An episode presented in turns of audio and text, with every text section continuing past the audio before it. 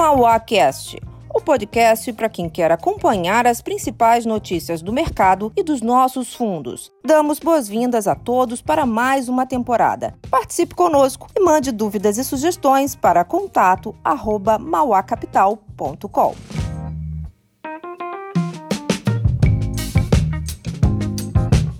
Olá, aqui é o Luiz Fernando Figueiredo, da Mauá Capital. Estamos aqui mais uma vez fazendo esse podcast sobre política monetária. Estamos aqui Luiz Alberto Garcia, que é o nosso sócio responsável pela gestão dos fundos macro, Alexandre Diázara, que é o nosso sócio responsável pela área econômica. A nossa ideia é falar o que a gente vê em termos política monetária, como está hoje, para onde estamos indo, os seus impactos, uh, um assunto que está é, tá tão é tão importante para nós e a gente se dedica tanto há muitos anos. Ah, então, para começar os trabalhos, Luiz, é, conta um pouco para a gente como é que você está vendo a situação da política monetária hoje, para onde a gente está indo. É, bom, Pessoal, é, eu acho que a política monetária ela está do ponto de vista purista, né, como a gente gosta de dizer, no, que é o, seria basicamente usando o ferramental do Banco Central, do modelo do Banco Central, sugerindo um espaço ainda bastante grande de política monetária. Né? A gente tá, acabou de ver hoje a divulgação agora do IPCA 15, um número é, bem deflacionário, o que dá a entender que pelo espaço mais puro, como a gente gosta de falar, né, do, do modelo do Banco Central, ainda existe muito muito espaço de política monetária. Não é à toa que a gente está acompanhando aí, uh, entre os, os acadêmicos e boa parte do mercado também, uma discussão sobre o lower bound, né, famoso lower bound, ou seja, a taxa mínima que a política monetária poderia vir a, a trabalhar. Né? Então, assim, é, eu acho que é uma discussão que é super pertinente, é, a discussão que a gente está vendo agora, considerando o, o hiato que a gente está observando, portanto, extremamente folgado, essa discussão da, da política monetária, do limite inferior né, da política monetária, ou seja, quão mais baixa a política monetária pode ir.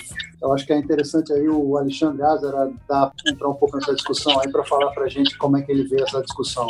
Alexandre, só para a gente entender, quer dizer, nós estamos vendo a taxa de juros no Brasil nunca tão ba nunca antes tão baixa, com cara de que, que vai mais. Por outro lado, a taxa de câmbio subiu muito. O Banco Central está discutindo então qual é esse mínimo, né, esse, esse lower bound.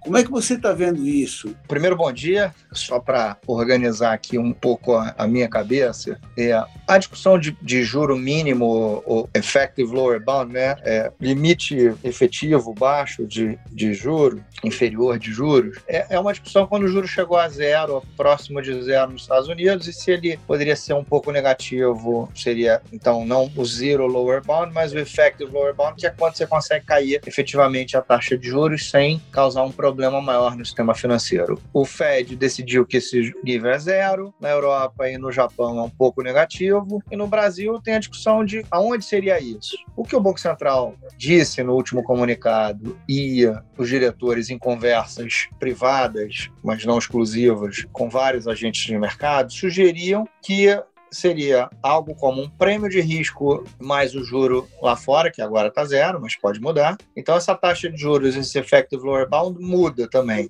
Quanto mais alto for lá fora, mais alto é aqui. Quanto mais baixo for lá fora, mais baixo é aqui temporariamente. Essa visão varia entre os diretores. Alguns diretores acham que você só pode ir até um pouco acima dessa taxa de juros. Outros diretores acham que você pode ir até ela. E outros diretores acham que você pode até ir abaixo dela se o hiato for muito grande. A gente está numa situação hoje, Luiz, que o hiato é muito grande. Eu, se estivesse no Banco Central, votaria para botar abaixo desse ponto onde pode causar algum estresse no câmbio. Acho que o câmbio é flutuante, eu sou bastante purista nesse sentido, mas eu não acho que o Copom vá fazer isso. Então, a, acho que a melhor estimativa que eu tenho hoje do que o consenso do comitê acha deve ser algo como um e-mail e que eles gostariam, ficariam confortáveis em parar até um pouquinho acima disso, entre 1,75 e 1,5. Eles estão dizendo que vão até onde? A gente acha que eles fazem mais 75 que vão dar um tempo. Então, ele pararia em 2,25, ou seja, pelo menos meio ponto acima desse piso. É um problema? Acho que não. Acho que nenhum dos diretores acha que, um, que o 2,25 é um problema. Entre o 2,25 e o 1,75, tenho certeza que vai haver debate no comitê para saber quanto que eles poderiam cair caso fosse necessário. Acho que, com tudo que a gente prevê de atividade para o país, tem uma chance deles fazerem mais uma queda. Mas a gente não vai ter visibilidade disso antes da próxima reunião de jeito nenhum. Então, acho que o mais provável hoje é o ponto 75. Eles chegam em 2,25 e param, fazem uma pausa. É isso. Agora,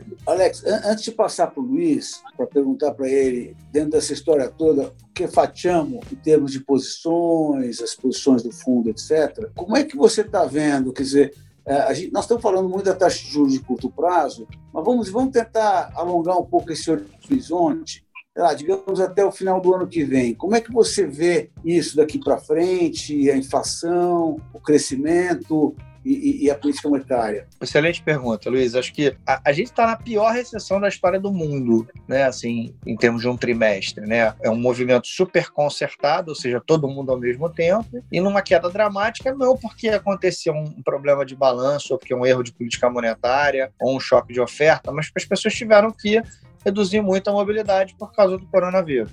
Essa redução de mobilidade faz uma contração gigante e abre um tamanho enorme no hiato. Quanto mais tempo demorar a recuperação e quão distante o novo comportamento das pessoas for do que é o padrão, mais espaço a gente tem entre a atividade poder retomar e a gente não gerar inflação. Então, resumindo, o hiato, ou seja, o, o, o nível de, de, demanda hoje é muito abaixo da capacidade de produção que o mundo tinha. Mesmo que você reduza um pouco a oferta, e provavelmente você vai reduzir, esse espaço ainda é muito grande. Então, pensando sobre essa ótica, eu, eu acho que a gente tem muito espaço e que a gente não sabe direito como é que vai ser essa retomada. Então, a gente tem 6% de queda de PIB para esse ano. A gente acha que o PIB pode crescer 4% ou até um pouco mais ano que vem. A soma dos dois é 20% em taxa de crescimento abaixo do que a gente estava. A gente não recupera todo o nível de produto até o final de 2021 e o mundo recupera só na China, o resto do mundo também não recupera o nível de produto em 2021. Ou seja, a gente tem um crescimento muito fraco. Por conta disso, a nossa inflação esse ano é entre 1,5% e 2%, dependendo do que acontecer com o petróleo. É, e para ano que vem a gente vê 3%, no máximo 3,5%, muito abaixo da meta que o Banco Central tem que seguir. Então a gente acha que tem muito espaço de política monetária.